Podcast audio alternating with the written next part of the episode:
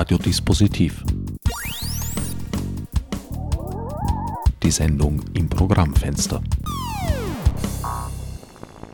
Willkommen bei Radiodispositiv. Herbert Gnauer begrüßt euch einmal mehr aus dem Studio von Idealism Prevails. Mir gegenüber hat bereits mein heutiger Sendungsgast Platz genommen, Andreas Pittler. Schönen guten Tag. Dr. Andreas Pittler, wie ich eigentlich sagen müsste, weil du bist promovierter Historiker. Genau. Mit dem Berufstitel Professor, bitteschön. Mit dem Berufstitel Professor? Das ist allerdings eine Alterserscheinung, die kriegt man, wenn man 50 ist. Jeder, der promoviert hat, wird Nein. mit 50 dann Professor, das ist immer neu.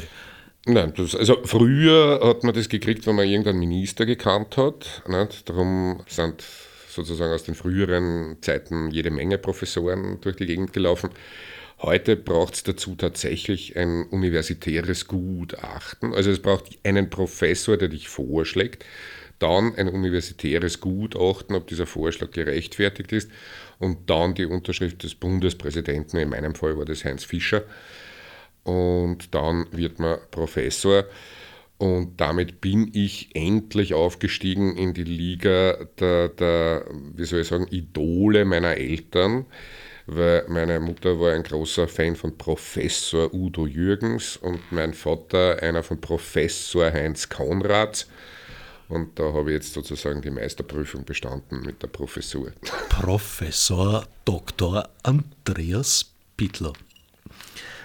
Warum die Profession, diese Profession auch eine große Rolle spielt bei einem Autor wie dir, ich kenne von dir eigentlich nur sozusagen äh, historische Romane ist jetzt nicht der richtige Ausdruck, aber Romane, die sozusagen ein Zeitalter, eine Epoche darstellen. Ja, also ich muss sagen, das war schon ein Thema, das mich schon in der Gymnasialzeit äh, sehr interessiert hat. Äh, ich bekenne auch frei und frank in meiner Jugend politisch aktiv gewesen zu sein, äh, wobei meine Wege da recht verschlungen waren. Ich teile mit der Starköchin Sarah Wiener äh, den Kampf um den Burggarten als Halbstarker.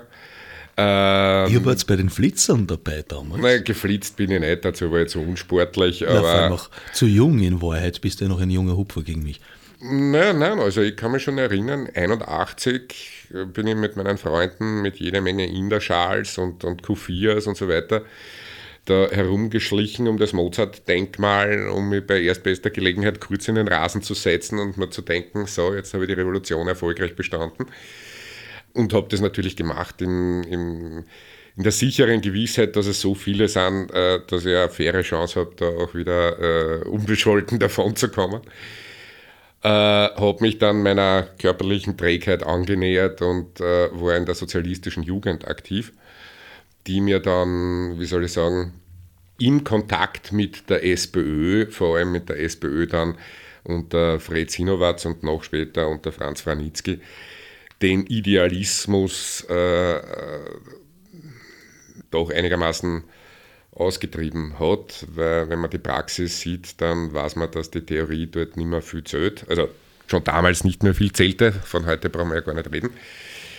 Und daher habe ich mich dann auf das Feld der Theorie begeben und habe also äh, Geschichte studiert, weil mir das schon in der Schulzeit, im, da hatte ich eine eigene Schul Schülerzeitung, wo ich in den letzten zwei Jahren dann auch Chefredakteur war und da haben wir halt irrsinnig viel Zeitgeschichte-Themen gemacht. Anfang der 80er Jahre war das ein durchaus noch ein Tabuthema. Also wenn man sich mit dem Zweiten Weltkrieg und mit den Verbrechern, äh, die es ja auch in Österreich zuhauf gegeben hat, beschäftigt hat, dann hat man eigentlich auch im Großteil der Lehrerschaft ein kollektives Huch äh, und ein Du-Du-Du gehört. Ähm, auf der Universität war das zum Glück schon besser. Also da gab es viele junge Professoren, die sich dieses Themas angenommen haben. Mich persönlich hat Wolfgang Neugebauer, der ja dann auch viele Jahre äh, Leiter des Dokumentationsarchivs des österreichischen Widerstandes war, da sehr beeindruckt, auch sein Vorgänger Herbert Steiner. Aber es gab auch viele andere Professoren, Emmerich Talosch, die mich sehr geformt haben und die eigentlich dafür verantwortlich sind, dass ich dann Ende der 80er Jahre begonnen habe, äh, selber Geschichtsbücher zu veröffentlichen.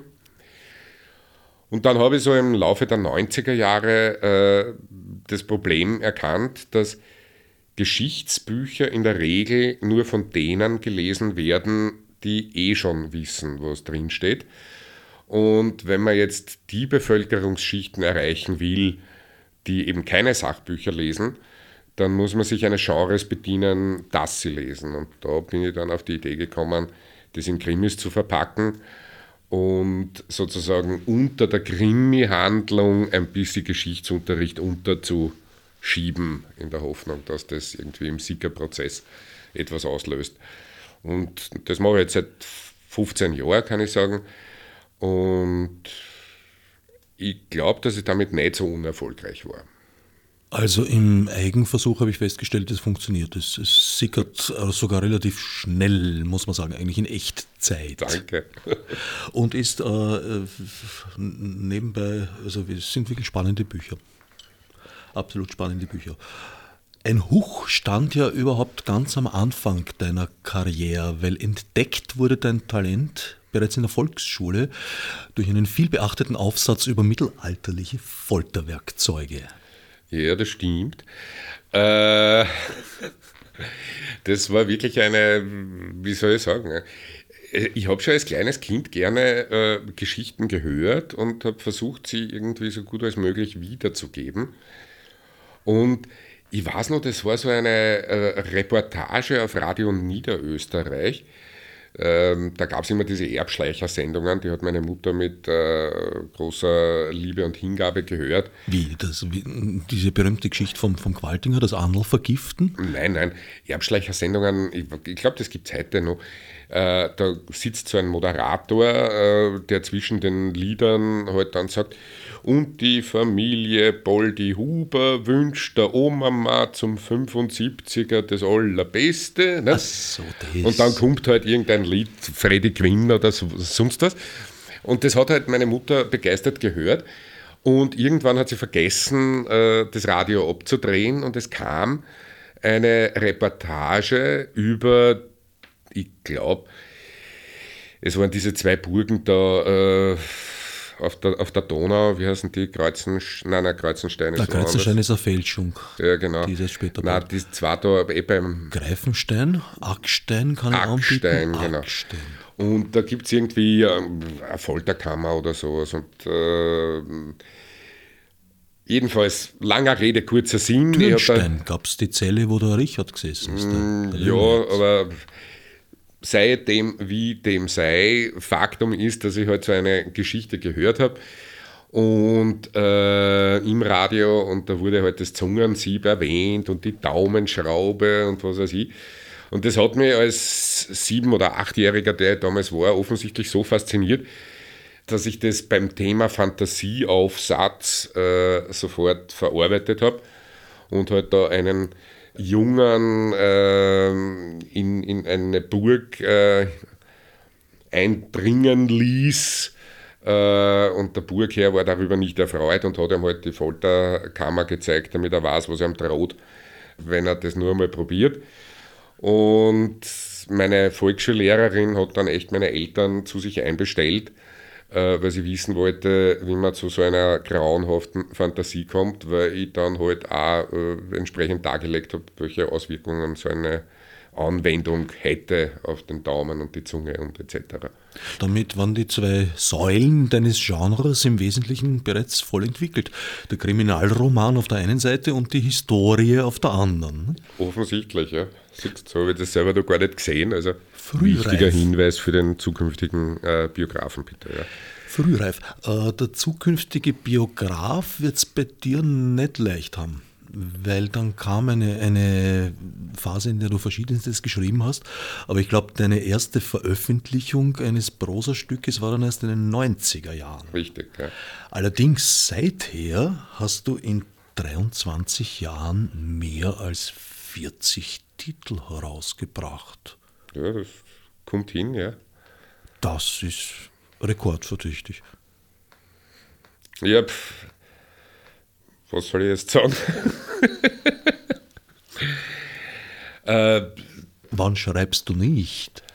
Also, Dein Kollege äh, Fasthuber vom Falter äh, hat mich auch schon einmal darauf angesprochen, dass ich halt offensichtlich mehr schreibe als manche Kollegen und hat mich gefragt, wie das möglich ist. Und ich habe gesagt, und ich weiß nicht, ob man das jetzt im Radio sagen darf, wenn nicht, dann schneiden wir es raus. Für mich ist es wie der Gang aufs Klo. Wenn ich muss, dann brauche ich wirklich ganz schnell einen Computer und muss das, was mir gerade ins Hirn gekommen ist, unbedingt festhalten. Und es dauert halt so lange, wie es dauert. Im Gegensatz zu anderen Kollegen, die sich halt wirklich um 9 Uhr an den PC setzen und dann warten, das wäre so, als ginge ich aufs Klo, wenn ich nicht muss. Da kann ich dann sitzen und sitzen und sitzen, aber es wird nichts kommen. Und weil ich also nur schreibe, wenn tatsächlich was da ist, was raus muss, ist der Effizienzgrad vielleicht gerade deswegen höher. Das heißt, du schreibst mit hohem Druck. Sozusagen, ja. Und da bin ich eigentlich nur noch Passagier. Also da bilden sich die Szenen in meinem Kopf so, dass ich Mühe habe, äh, sozusagen mit dem Schreiben mitzukommen. Und zum Beispiel das Buch, das da jetzt neben dir liegt, der Wiener Kreuzweg, der mir erinnerlich so 343 Seiten hat oder so, den habe ich äh, tatsächlich am Stefanitag begonnen, 26. Dezember, und ihm am 7. Jänner um 0 Uhr 10 beendet. Also in 12 Tagen 340 Seiten. Beeindruckend. Machst du ein Konzept vorher? Nein. Nicht. Also du spürst es im Bauch grummeln, du merkst, dein äh, Klo-Schreibgang wird fällig, dann setzt dich hin und lässt genau. es fließen. Also was ich schon dazu sagen muss, natürlich brauchen alle diese Bücher immer eine entsprechende Recherche. Die mache ich mein ganzes Leben lang. Also wer bei mir zu Hause äh, vorbeischaut, wird dort gegenwärtig ca. 15.000 Bücher vorfinden. Darum sage ich ja immer, ich habe keine Wohnung, sondern ich wohne bei meinen Büchern. Da bin ich leider nur Mitbewohner, so viel Platz nehmen die ein. Und die sind also auch wirklich nach entsprechenden Sektionen geordnet. Also ich habe eine eigene Theologieabteilung, ich habe eine eigene Marxismus-Leninismus-Abteilung, ich habe die historischen Abteilungen unterteilt in europäische und außereuropäische Geschichte. Dann gibt es ungefähr 300 Bücher alleine zur Geschichte Österreichs und nur mal 100 zur Geschichte Wiens. Mittlerweile ist auch das äh, Fach mit den eigenen äh, Büchern ziemlich gewachsen, weil wenn ich da die Bücher dazu stelle, für die ich halt Beiträge gemacht habe, Anthologien und dergleichen, sind das jetzt auch schon knapp 80. Also von dem her weiß ich, wo ich hinzugehen habe, äh, wenn ich sowas mache.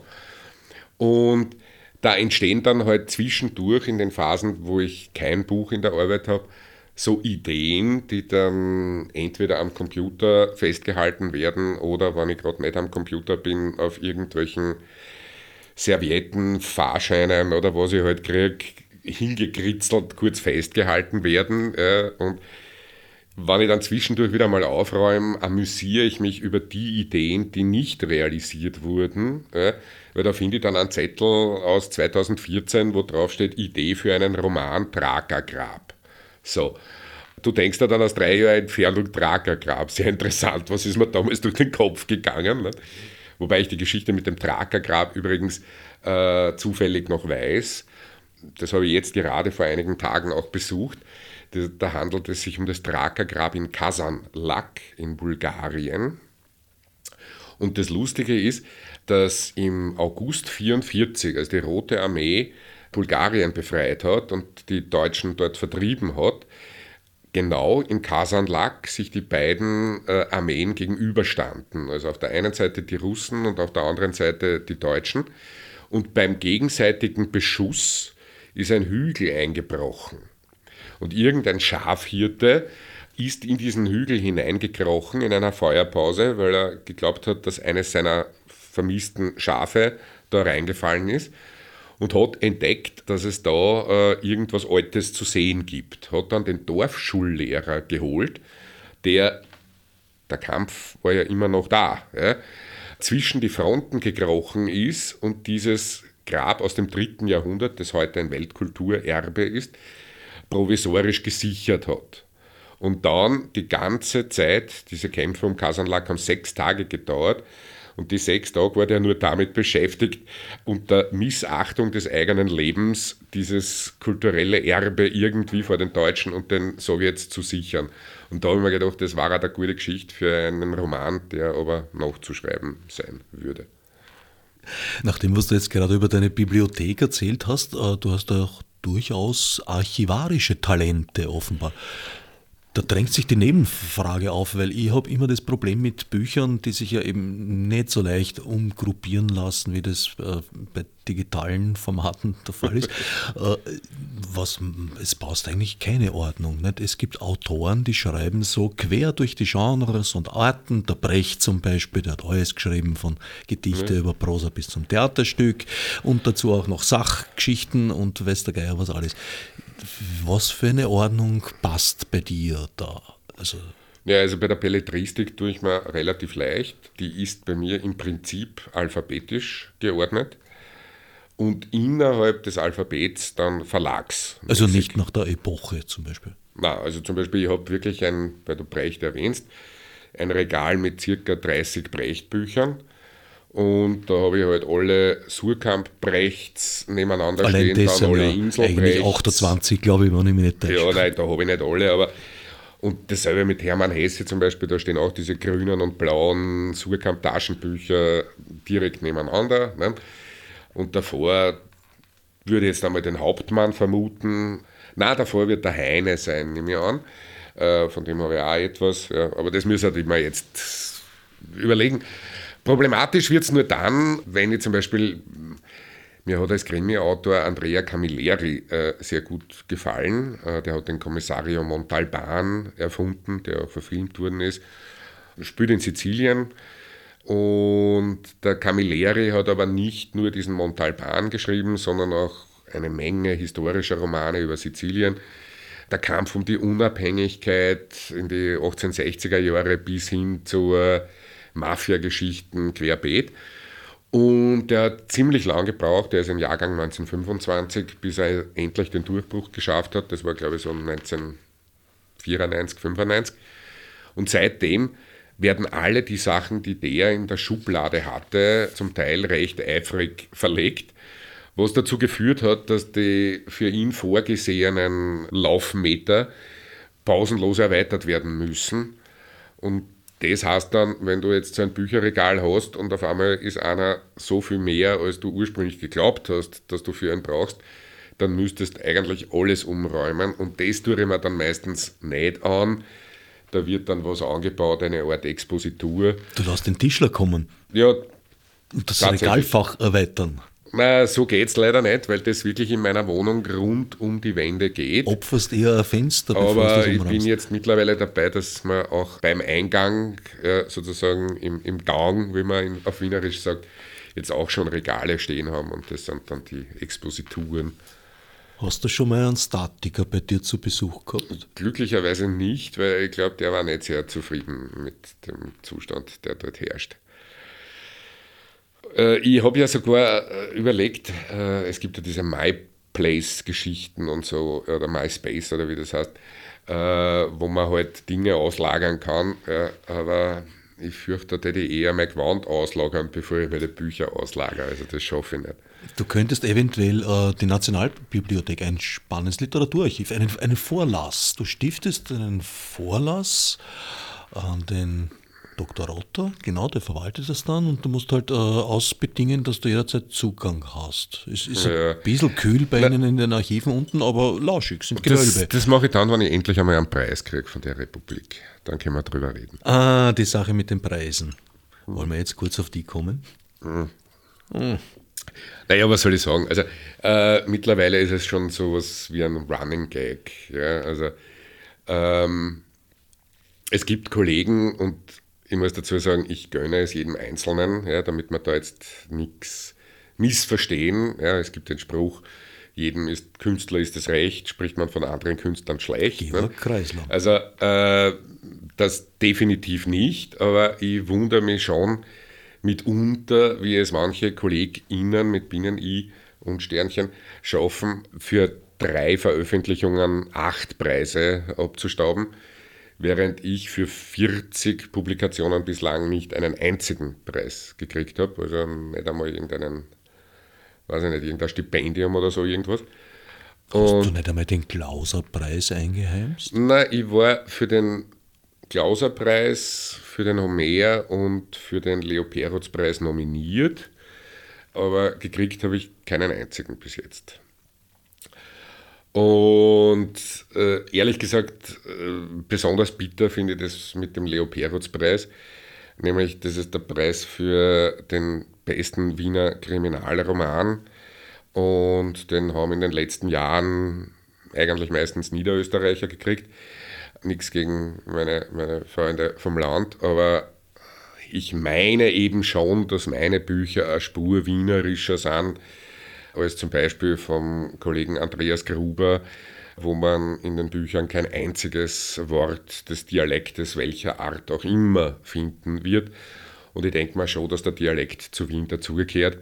Und insofern wäre der Andreas Gruber wahrscheinlich mit dem Klauserpreis wesentlich adäquater bedient als mit einem Preis für den Wiener Kriminalroman zumal er in Niederösterreich lebt, der Roman irgendwo in Deutschland spielt und der Verlag in Deutschland sitzt. Also da sehe ich den Bezug zu Wien jetzt nicht so wirklich zwingend. Und es ist natürlich für mich auch ein bisschen bitter, wobei FreundInnen äh, gemeint haben, ja, darin liegt ja schon die Antwort, warum du den nicht kriegst. Ich habe ihn ja seinerzeit 2010 selber erfunden. Und das ist eine alte Wiener Tradition, dass der, der einen Preis erfindet oder der überhaupt irgendwas erfindet für Wien, von Wien einmal prinzipiell mit Verachtung gestraft wird. Du hast den Perutz-Preis erfunden? Ja. Wieso ist das ein Wiener Preis? Der ist ja dann am Schluss ist er in Ischl gewesen und ist dort auch begraben. Nein, also, um der Wahrheit die Ehre zu geben, ich habe den Wiener Krimi-Preis erfunden. Äh, und das war eben 2010, kurz vor der damaligen Landtagswahl. Und äh, es gibt so eine Autorenvereinigung der, der, der österreichischen Krimi-Autoren. Und da war es ein Running Gag seit Jahren, dass die darüber nachgedacht haben, einen österreichischen Krimi-Preis ins Leben zu rufen. Und da gab es Arbeitsgruppen und Treffen und was weiß ich was. Und irgendwann wurde mir das als Beobachter zu langweilig und ich habe einer gesagt, wisst ihr was, wenn ihr einen Preis wollt, äh, dann mache ich euch das. Äh, habe im Büro von Meilat Bokorni, dem Kulturstadtrat, angerufen und habe wirklich so respektlos, wie das jetzt rüberkommt, äh, formuliert, äh, Wahlen stehen vor der Tür, ihr braucht eine Imagegeschichte, wir brauchen einen Preis, was halt's davon, wenn wir uns finden? Und sechs Wochen später hat der Herr Stadtrat äh, in einem Wiener Innenstadthotel die erstmalige Auslobung des Leo Perutz-Preises äh, bekannt gegeben.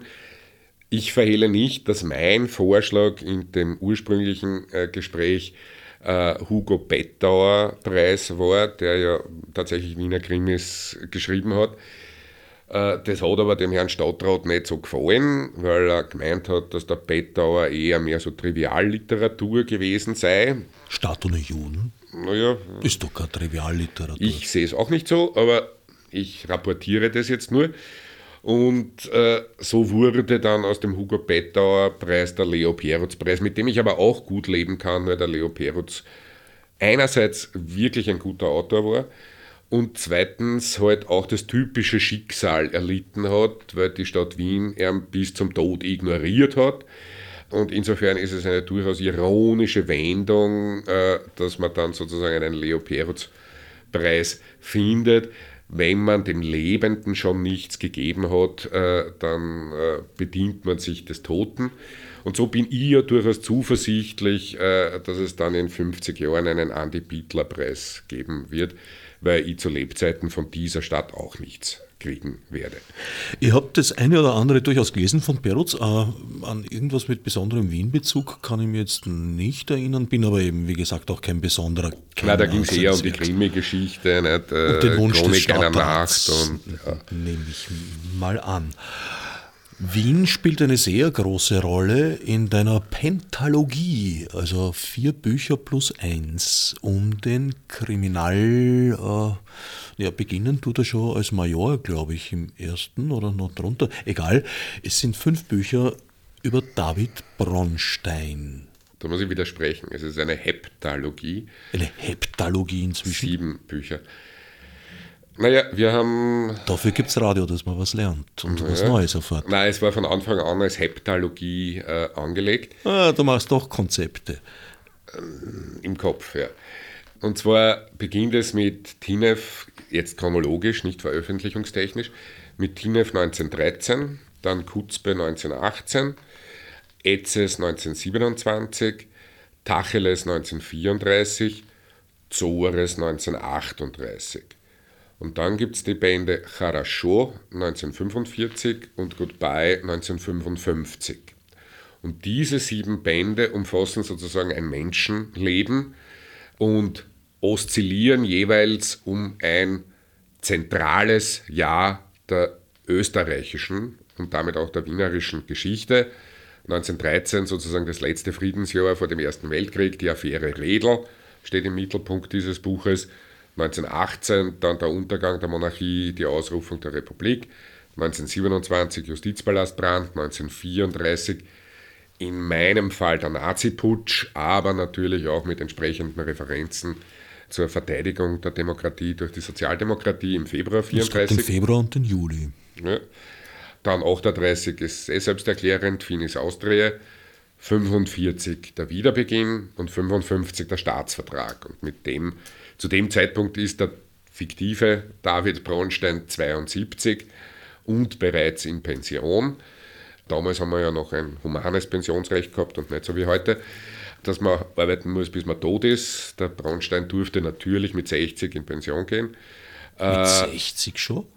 Naja, äh, er hat sich. zwei Ehrenjahre herausgerissen, damit er im 45er Jahr nur ermitteln kann, weil er dazwischen im Exil sein musste. Und heuert dann äh, bei der Staatspolizei des Heinrich Dürrmeier an, der aber im Zuge des Kalten Kriegs genauso entsorgt worden ist wie alle anderen aufrechten Antifaschisten. Und durch Leute vom Schlag eines Oskar Helmer oder eines Adolf Scherfeld ersetzt worden ist ein sehr dunkles Kapitel äh, in der Geschichte der österreichischen äh, Republik. Aber das würde jetzt zu weit führen, darauf einzugehen. Faktum ist, dass der Braunstein heute halt im letzten Band als Privatier ermittelt, was ihm ungeahnte Freiheiten äh, zukommen lässt, sozusagen. Aber genau das ist natürlich der springende Punkt, weil du sagst, das würde jetzt zu weit führen. Wir sind gerade erst am Beginn der zweiten Sendungshälfte, also ein bisschen Zeit haben wir uns noch aufgehoben dafür. Es geht ja eben, wie gesagt, um diesen David Bronstein, der, wie der Name schon vermuten lässt, jüdischen Hintergrund hat, obwohl er sich nicht als Jude empfindet, wie viele andere zu dieser Zeit. Und der erlebt den Wandel Österreichs, also zunächst einmal den Zusammenbruch der Monarchie, wo der Antisemitismus ja im Prinzip schon ein bisschen auf, äh, durchaus verbreitet war. Lueger, Schönerer und diese Herren waren damals ja schon alle längere Zeit tätig. Indes es war ein, ein großer Unterschied, der, glaube ich, mit Schönerer vielleicht sogar begonnen hat, nämlich die Umdeutung eines religiösen, kulturellen Antisemitismus, dem man noch entfliehen konnte durch Taufe zu einem biologischen Antisemitismus, dem man nicht mehr entfliehen konnte. Richtig.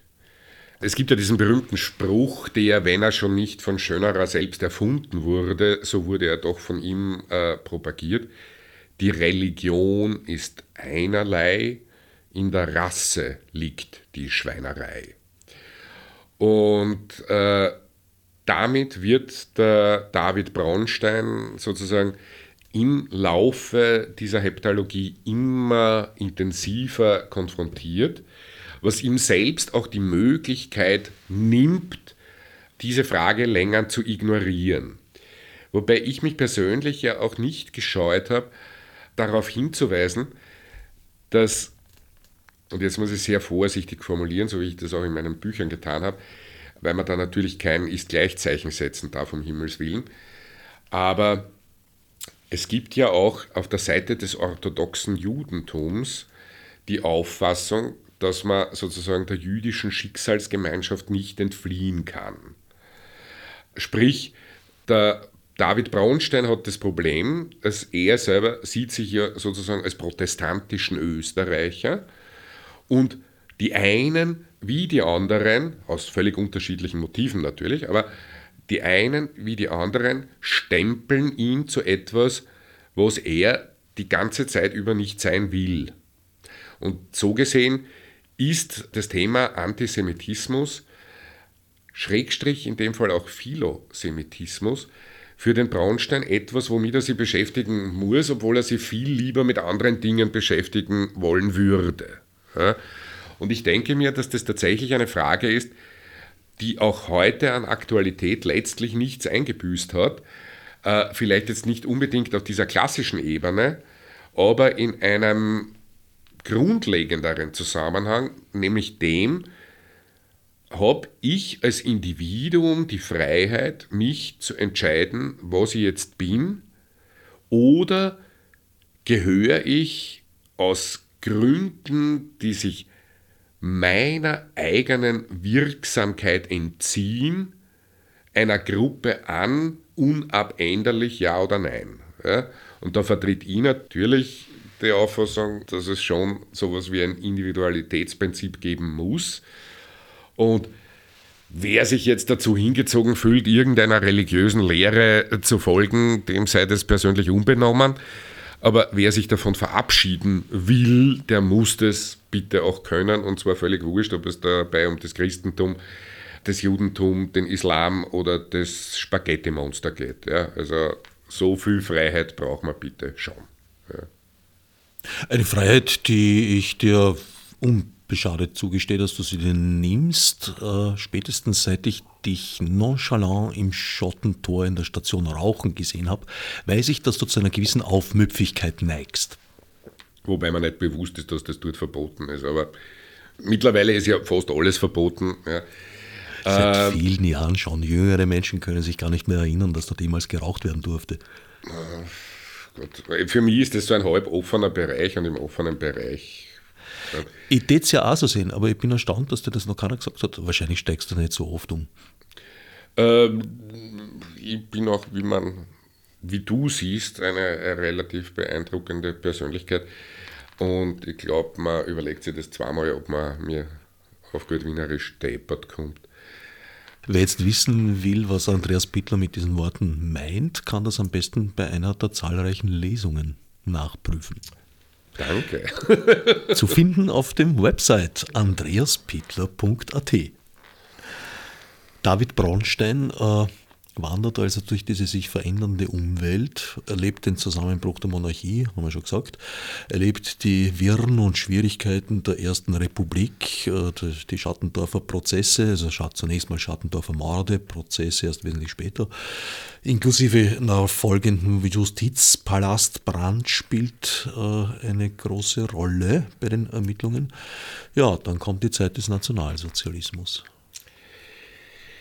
Ich meine, das wirklich Tragische ist ja, dass der David Braunstein von seiner Grundausrichtung ein zutiefst loyaler und dem Land unbedingt verbundener Mensch ist, der den Beamtenberuf tatsächlich als Berufung sieht. Und von Anfang an erkennen muss, dass das, was die Theorie besagt, den Praxistest nicht besteht. Und er versucht sich relativ lang einzureden, dass das halt individuelle Fehlentwicklungen sind, die am großen Ganzen aber nichts ändern. Die Geschichte lehrt ihn, dass dieser Eindruck falsch war. So, und jetzt wage ich einen großen Sprung in die Gegenwart, und das ist genau der Grund, warum ich die Bücher so geschrieben habe, wie ich sie geschrieben habe. Wir leben heute in einer Zeit, in der wir uns alle sagen, ohne Zweifel gibt es individuelle Fehler, Quellen, aber das große Ganze stimmt.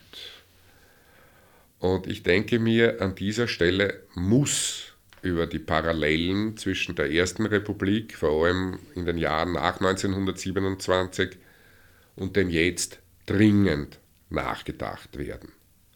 Welche der sieben Romane sind es also, die du äh, mündigen Wählern und Wählerinnen noch vor dem 15. Oktober ans Herz legen würdest?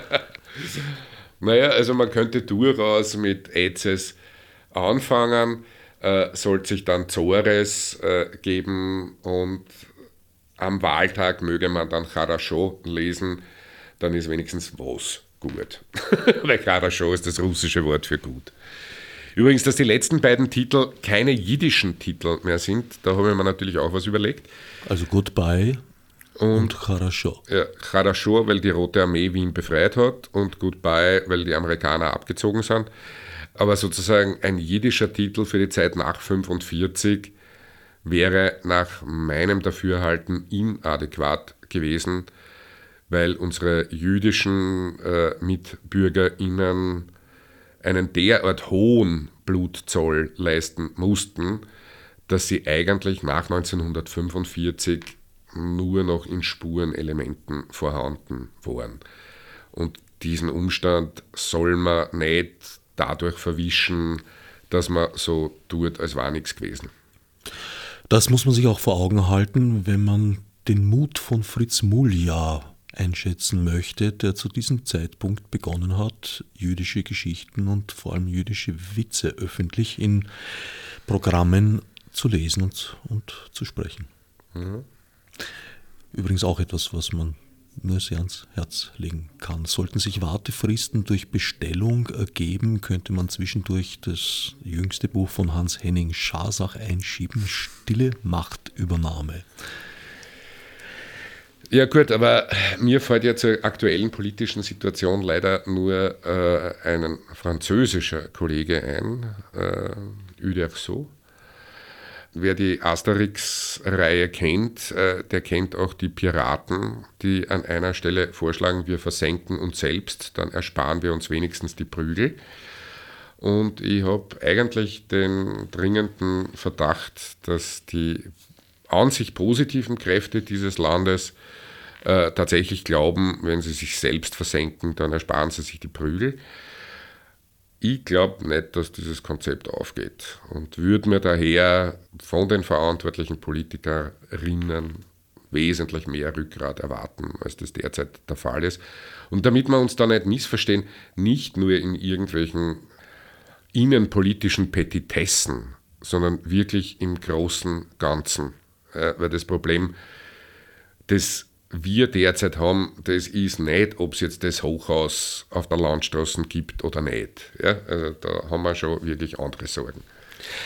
Aber zum erfreulicheren Aspekt deiner Bücher. Du hast vorher die Sprache erwähnt, dass sie dir sehr wichtig sei. Das kann ich nur bestätigen. Auf der einen Seite ist gerade in den Braunstein-Büchern ja eine sehr liebevolle, sehr detailreiche und auch kenntnisreiche, nach meinem Dafürhalten, Schilderung der Wiener Dialekte ja. Darauf bin ich auch ein kleines bisschen stolz, möchte ich sagen, weil viele Kollegen, äh, die überwiegende Mehrzahl der Leo Perutz-Preisträger zum Beispiel, glaubt ja tatsächlich, es gibt nur einen Wiener Dialekt. Und die etwas gebildeteren wissen dann noch, dass der Wiener Dialekt äh, lokale Unterschiede kennt. Also das Meidlinger Egal hört sich halt den Favoriten anders an und den Otterkring auch wieder. Das wissen die Gebildeteren, die genau deswegen den Perutspreis nicht kriegen.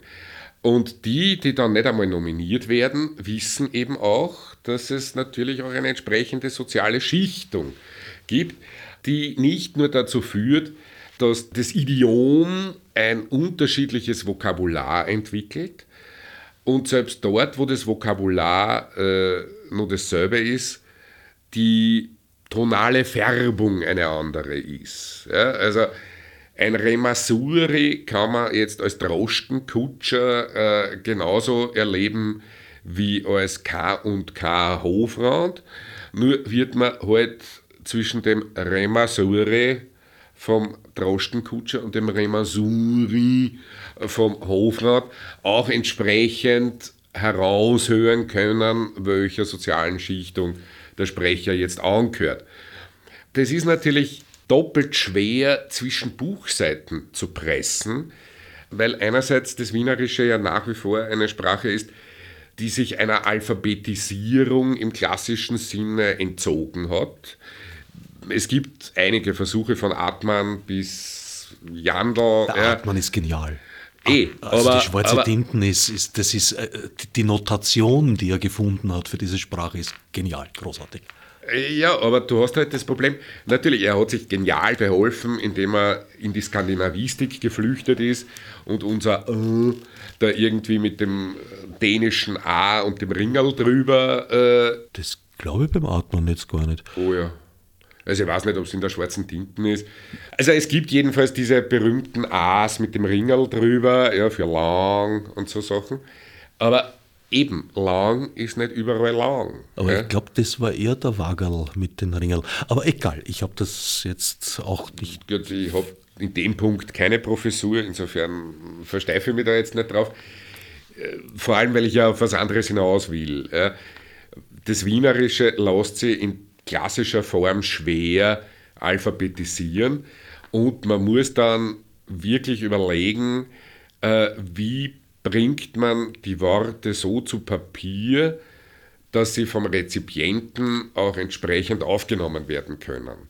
Und es ist halt wirklich, äh, wie immer, äh, ist das jetzt der Vorführeffekt. Ich überlege schon, während ich mich da äh, verbreitere, ganz fieberhaft nach einem äh, passenden Beispiel. Und wie immer an solchen Momenten fällt einem dann keins ein. Äh, aber es gibt halt Sachen, äh, wo das A zum E changiert. Ne?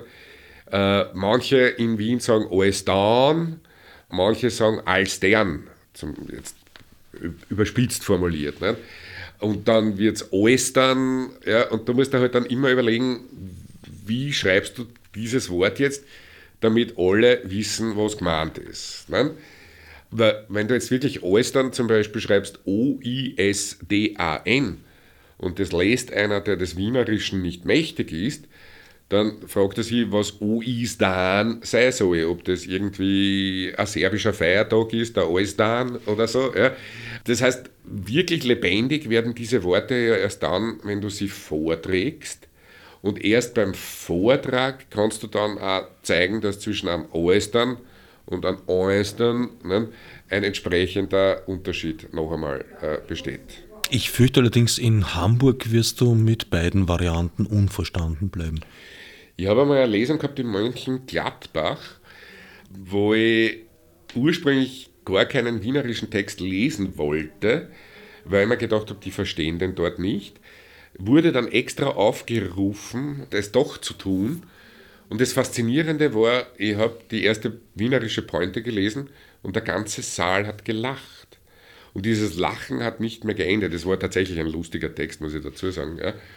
Und ich war wirklich verwirrt und habe mir gedacht, okay, ich bin jetzt da in der Wiener äh, Kolonie gelandet, bis mich dann der Büchereileiter, der der Veranstalter war, auf den Boden der Realität zurückgeholt hat, indem er mir auf die Schulter geklopft hat und gemeint hat, hab kein Wort verstanden, war aber wahnsinnig witzig.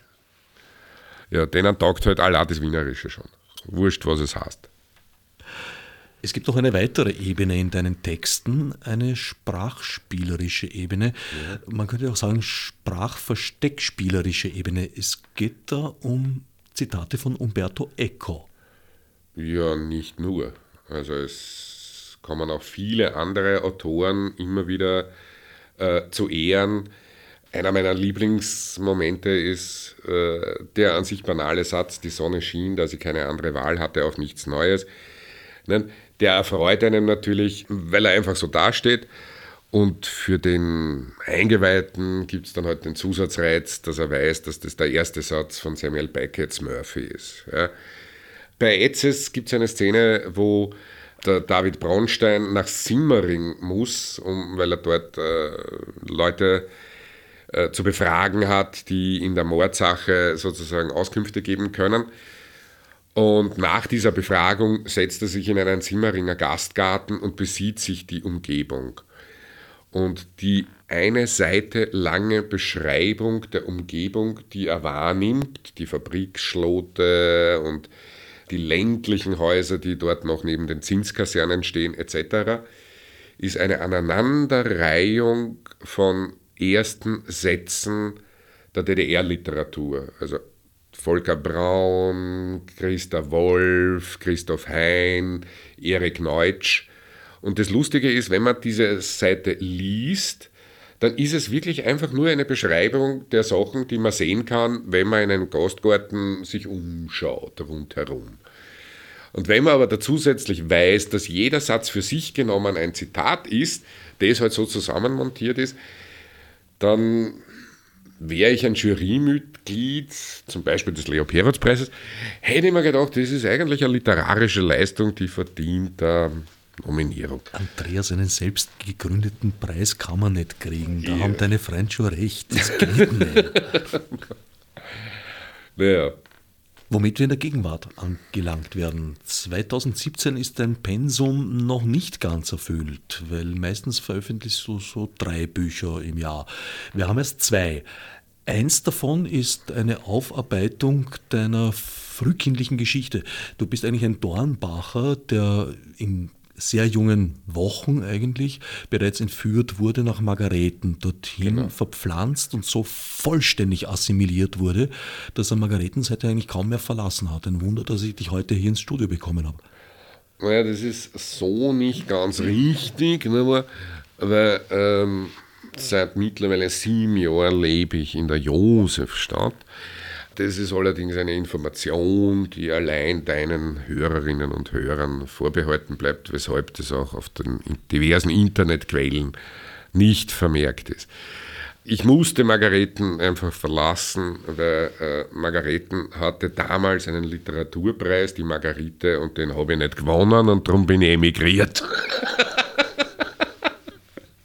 Na, ernsthafte Antwort. Meine Margaretener Wohnung war für damals 12.000 Bücher schlicht und ergreifend zu klein. Und jetzt ist die Frage, wie lange kann ich in der Wohnung in der Josefstadt noch bleiben, weil mittlerweile sind ja wieder 3000 Bücher dazugekommen und wenn das so weitergeht, äh, muss ich wahrscheinlich nach Niederösterreich emigrieren, irgendwo an die Peripherie, wo man dann nur einen Bauernhof kaufen kann, wo man dann auch noch 20.000 Bücher unterbringt oder so. Die Geschichte, der Plot ist äh, dieser Tage wieder aktuell geworden, nämlich ein Mauerbau. Ah, ja. Du zitierst einen anderen Mauerbau, du zitierst den Mauerbau von Berlin, übrigens äh, in meinem Geburtsjahr errichtet mhm. und im Geburtsjahr meiner Tochter äh, niedergerissen. Mhm. Indes in Wien wird eine Mauer gebaut um Margareten in deinem Buch. Ja, naja, äh, man muss dazu sagen, die Idee an sich ist nicht so absurd, äh, wie sie sich anhört. Wien war von 1945 bis 1955 ja von vier alliierten Mächten äh, je nach Ansichtssache verwaltet oder besetzt. Und äh, wären die genauso wenig wie aus Deutschland abgezogen, dann wäre es nicht unrealistisch gewesen, dass der Teil, den halt die Sowjetunion verwaltet hat, irgendwann einmal durch eine Mauer abgeschottet worden wäre, wobei das halt in Wien etwas schwieriger gewesen wäre als in Berlin aus zwei Gründen. Einerseits, weil die Bezirksaufteilung bei uns so absurd war, äh, dass die Bezirke 4 und 10, die Wieden und Favoriten, sowjetische Zone waren, während die Bezirke 3 und 11 das nicht waren. Das heißt, es hätte kein durchgängiges Ostwien gegeben, sondern eine merkwürdige Insel da noch dazwischen. Ja. Äh, die dann im Falle zum Beispiel, wenn das passiert wäre, während der erste Bezirk gerade von den Sowjets verwaltet worden ist, ja, dann hätte es das West-Wien gegeben als gleiche Insel im, im, im, im Roten Meer, wenn man so will. Und dann nur als kahles Eiland zu dieser Insel die Bezirke 3 und 11. Ne? Hätte es in der Praxis wahrscheinlich nicht bewährt, aber wie gesagt, ja, die Möglichkeit hätte es gegeben und diese Möglichkeit spiele ich in diesem von dir erwähnten Buch Die Spur der Ikonen durch. Wobei nur so nebenbei bemerkt der Titel natürlich auch wieder eine, äh, ein Sprachspiel ist. Äh, das ist eine Hommage an Erich Neutschs Die Spur der Steine, ein absoluter Klassiker der DDR-Literatur und dem habe ich auf die Art und Weise meine Referenz erwiesen, weil es ja um die ÖDR ginge, in dem Fall die Österreichisch-Demokratische Republik. Und da steht die DDR natürlich doppelt Pate. Da gibt es auch eine ausgezeichnete Verfilmung davon, die zu DDR-Zeiten zwar gedreht werden durfte, erstaunlicherweise, aber dann meines Wissens nicht gezeigt. Nicht wirklich, ja, mit dem berühmten Manfred Krug als Brigadeführer Baller. Kann Ein ich Klassiker. Auch sehr empfehlen, während der Wartezeit auf die nächsten Bittler-Bücher. ja, vielleicht, weil du äh, auf dieses Buch schon Bezug genommen hast. Das beinahe mir noch wichtigere Werk äh, in diesem Jahr ist ja der Wiener Kreuzweg, der da neben dir liegt. Das ist eine Art Fortsetzung des David Braunstein mit anderen Mitteln. Es geht also wieder um die Zeit zwischen dem Ende der Monarchie und dem Untergang Österreichs. Daher auch der Titel Kreuzweg. Nur diesmal aus der Sicht von drei Familien. Die Unternehmerfamilie Klickstein, die Kleinbürgerfamilie Strecher und die Arbeiterfamilie Bieloch-Labeck. Der Name kommt mir bekannt vor, da gab es einen legendären Stadtrat. Das war dort der, der zitiert ja, wird mit... genau. Wenn er Birchel sich, habe ich schon gefressen. Ja, das äh, ist leider wahr, aber die Arbeiter hassen aus anderen Gründen so, weil Hlabeck ist die Verkleinerungsform von Hlava. Hlava ist das Haupt. Hlabeck wäre also dann, sagen wir, Häupl. Und Bielo? Äh, Bielo, Bielo ist weiß. Ja. Weißhäupl. Genau. Adam Weißhäupl. Gut, egal. Andere Assoziationen machen wir hier weiter. Also, nein, das, äh, meine Assoziation ist einfach nur einer, der Häuptel heißt und, und weiße Haare hat, äh, weil der ist nämlich ein braver, geradliniger Sozialdemokrat. Der Kleinbürger Strecher wird im Laufe der Geschichte zum fanatischen Nazi äh, ungeachtet seines tschechischen Namens. Äh, Tschecher ist das Dach. Ja. Man kann sich aber auch anders überlegen, warum ich auf den Namen gekommen bin. Und der Unternehmer Klickstein wiederum ist sozusagen die betuchtere Ausgabe des David Braunstein, weil der sieht sich auch als Protestant und äh, wird im Laufe der Geschichte halt auf die harte Tour eines Besseren belehrt vom, vom goldenen Wiener Herz. Ähm, Pate für diese Geschichte äh, stand, wenn man so will, die Otterkringer Brauerei, äh, wo ja der Baron Kufner äh, ebenfalls einen jüdischen Hintergrund hatte, auch wenn er sich selber so nicht gesehen hat. Und so ist auch mein Klickstein ein Wohltäter an der Stadt, dem das heute halt in keinster Weise gedankt wird und der in diesem Band äh, damit äh, konfrontiert ist, am Ende dieses Bandes, dass er halt sein gesamtes Lebenswerk verliert, äh, weil ihm die äh, Brauerei arisiert wird und er selbst Gefahr läuft, ähm, weit ärgeren Schaden noch erleiden zu müssen. Das wird aber zukünftigen Bänden vorbehalten bleiben, ob das jetzt so eintrifft oder nicht nachdem ich den Hinweis auf den Kufner eh schon gegeben habe, kann man sich ungefähr vorstellen, dass es der Klickstein dann ramponiert, aber doch ins Schweizer Exil schaffen wird, so wie es halt auch dem Kufner gelungen ist. Und Wobei das ja, glaube ich, ein, ein, ein Beispiel für eine eigentlich recht sauber gelaufene Arisierung ist. Meines das behauptet der Professor Radkolb auch, der ja ein diesbezügliches Gutachten erstellt hat ich habe mich mit den Akten selber äh, nicht genug beschäftigen können, äh, um das ernsthaft anzuzweifeln. Ja. Ich weiß aber auch, dass äh, Angehörige der Familie Kufner das in den 50er Jahren anders gesehen haben.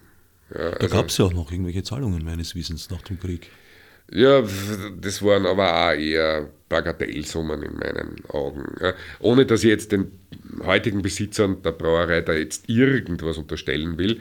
Und es geht ja in dem Buch letztlich auch nicht um die Otterkringer Geschichte, damit wir uns nicht falsch verstehen. Sie ist für mich nur ein Modell. Äh, allerdings muss ich sagen, wenn man sich anschaut, wie großzügig, Klammer auf, zu Recht natürlich, Klammer zu, ja, sich die Republik äh, gegenüber den Opfern äh, des Nationalsozialismus in Sachen Restitution gezeigt hat, dort wo sie die Möglichkeit dazu hatte. Und wenn man sich anschaut, wie zäh die Restitutionen dort vor sich gehen, wo es die private Hand betrifft, dann glaube ich schon sagen zu dürfen, dass dieses eine Mal die Republik eigentlich beispielgebend ist und sich da so mancher Private schon noch einmal äh, an der Nase nehmen sollte. Ohne jetzt tatsächlich die Otterkringer Brauerei Expresses Verbis zu meinen. Ja? Nur, dass das klar ist. Womit wir leider am Ende der Sendezeit angelangt sind. Ich meine, bei über 40 Bircheln kennt man jetzt noch eine Zeit weiterreden und zu denen, wo du nur Herausgeber bist, unter Anführungsstrichen nur, sind wir überhaupt noch gar nicht gekommen. Obwohl sich auch da einiges Interessantes verbirgt. andreaspittler.at, da ist Auskunft zu finden. Ja. Die Bücher sind, soweit ich es überprüft habe, und das habe ich doch bei einigen getan, äh, wie gesagt, erstens spannend, unterhaltsam und zweitens ausgesprochen lehrreich. Vor allem für Menschen, die jetzt äh, eventuell mit dem Gedanken spielen, äh, Biograf von Andreas Pittler zu werden, kann ich nur empfehlen, möglichst bald mit dem Lesen anzufangen, bevor er die 100er-Marke überschritten hat. Ja. Und wer sich sozusagen dem Ganzen mehr phonetisch annähern will, ähm, da könntest du jetzt noch darauf hinweisen, dass es auf meiner Homepage immer den aktuellen Leseplan äh, gibt, wo ich wann auftrete. Und zum Beispiel am 3. Oktober in der VHS Simmering und am 5. Oktober im Krimisalon im 6. Wiener Gemeindebezirk. Und alle weiteren Termine kann man sich auf dem www.andreaspittler.at anschauen. Ich danke Hofrat Dr. Professor Pittler für das ich Gespräch danke. und allen anderen für geliehenes Gehör.